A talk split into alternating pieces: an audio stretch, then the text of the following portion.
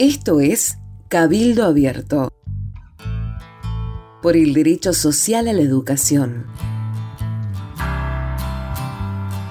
Un espacio radial en Nacional. Un espacio radial en Nacional. Donde todos tenemos algo para decir.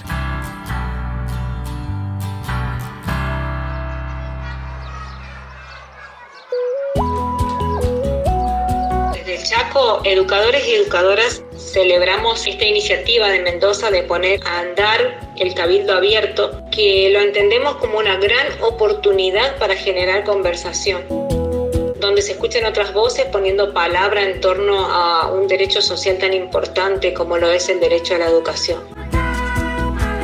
Creemos que es el momento de escuchar los saberes de la gente y escuchar los saberes de la gente significa generar los espacios y las instancias donde las personas tengan la oportunidad, la libertad de expresarse, de escuchar, de ser escuchado, de reflexionar, de empoderarse con la palabra que circula, sobre todo cuando la palabra que circula hace referencia a lo público.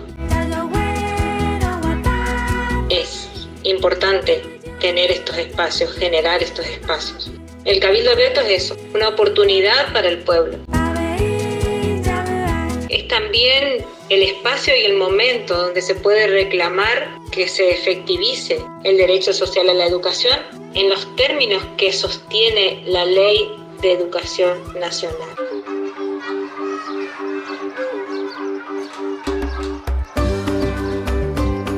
Yo lo rescato a Freire y lo rescato a Foucault y rescato a Philippe Merier un pedagogo francés latinoamericanizado que te dice, si no vamos y no apuntamos al buen vivir, si no rescatamos la ecología, el medio ambiente, la solidaridad, la tecnología, la actividad física, si no rescatamos el estar con el otro y para el otro, nos vamos diluyendo en nuestra humanidad.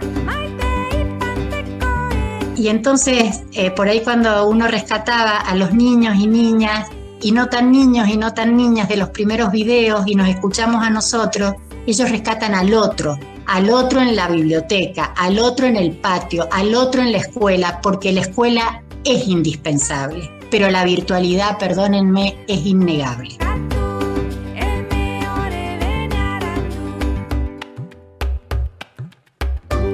Si nosotros no vamos hacia lo que hablábamos con la Rosy, de trascender la dicotomía entre presencia física y presencia virtual, y empezamos a entender que tenemos que circular en una presencialidad que tiene dos dimensiones, así lo voy a decir, dos dimensiones, una física y una virtual, vamos a seguir estancados en una situación que o volvemos a la presencialidad, como decía la Rosy, por protocolo, o nos quedamos en la virtualidad con cada vez menos estudiantes y estudiantas. ¿Por qué?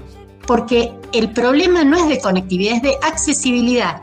La accesibilidad tiene tres patas fundamentales, la conectividad, ¿sí? la formación y los dispositivos. Y entonces, ¿qué pasa? Las instituciones que hemos salido a mediar esta situación preguntábamos, hacíamos relevamientos y les tiene que haber pasado a ustedes. Entonces decían, preguntábamos a todos nuestros estudiantes y estudiantas y estudiantes, eh, ¿tienen conectividad o tienen wifi? Sí, pero no preguntábamos cuántos qué ancho de banda tienen esas conectividades, porque no es lo mismo didácticamente y pedagógicamente trabajar con una conexión de 2 megas que trabajar con una de 4 de 8.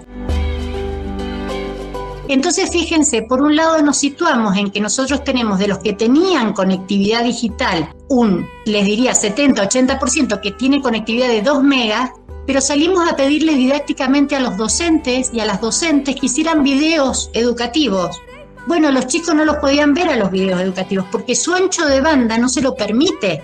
Pero por otro lado, preguntábamos si tenían dispositivos y los pibes nos decían, sí, tenemos dispositivos, pero no preguntábamos cuántos usaban ese dispositivo dentro de la casa. Y esto no es un error de la institución, es que no, no sabíamos. Entonces me parece, digo, de alguna manera creo que tenemos que rescatar, y como para cerrar, por un lado, que no hay derecho a la educación si no hay soberanía. No es posible. Y en esto la soberanía, si bien hay que reconocer las bondades y los, eh, los modelos globales, internacionales de otros países, no hay soberanía si no hay soberanía nacional.